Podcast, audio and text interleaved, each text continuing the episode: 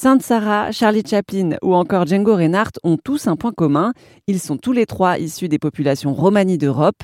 Ces populations, le musée du Mucem à Marseille a décidé de les mettre en lumière dans l'exposition Barvalo. Carole Godard est membre de Rencontres Tziganes à Marseille et a participé à l'élaboration de cette exposition.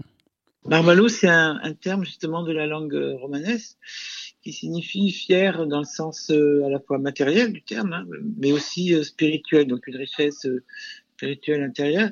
Et par extension, ça veut dire fier.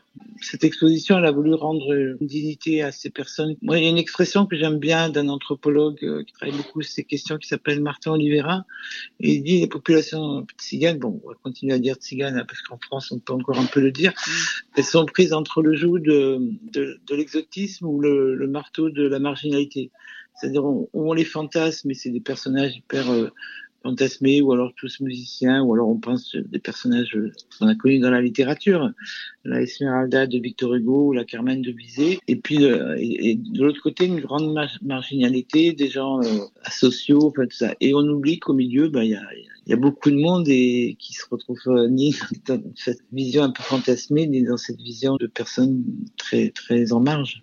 Mais c'est une image qui leur colle, hein. je veux dire, elle, elle est tenace, c'est pas, c'est pas l'exposition à elle seule, elle va pas suffire à dépasser ça, mais c'est déjà un premier pas. Est-ce qu'il y a une œuvre au sein de l'expo euh, qui vous parle, euh, que vous appréciez, que vous avez trouvé remarquable? Ce qui est intéressant dans, dans l'exposition, c'est qu'il y a des œuvres qui ont été créées par des artistes contemporains de Rome, de, de différents pays, d'origine. Euh, donc ça c'est intéressant à noter.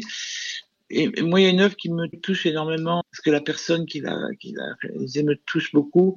Dans le catalogue de l'expo, j'ai écrit un petit texte sur cette personne. C'est une personne qui s'appelle Seya Stoika. C'est une Rome euh, autrichienne qui menait une vie. Euh, ses parents étaient marchands de chevaux, donc elle a eu une enfance plutôt au début, début de son enfance assez heureuse. Et elle a été, ils, sont, ils ont été arrêtés euh, pendant la guerre, donc déportée, et elle s'est retrouvée enfant dans trois, trois camps de concentration. Et en revenant après la guerre, la vie a été plutôt dure pour cette famille, pour ces familles. Et elle, elle a attendu très longtemps, mais 50 ans après, elle s'est mise à dessiner, à dessiner et à peindre pour décrire l'horreur de ce qu'elle avait vécu. Et c'est vrai que les œuvres qu'elle a peintes, euh, il y a eu une exposition que j'ai pu voir ici à Marseille il y a une dizaine d'années, que j'ai trouvé d'une puissance et d'une force incroyable.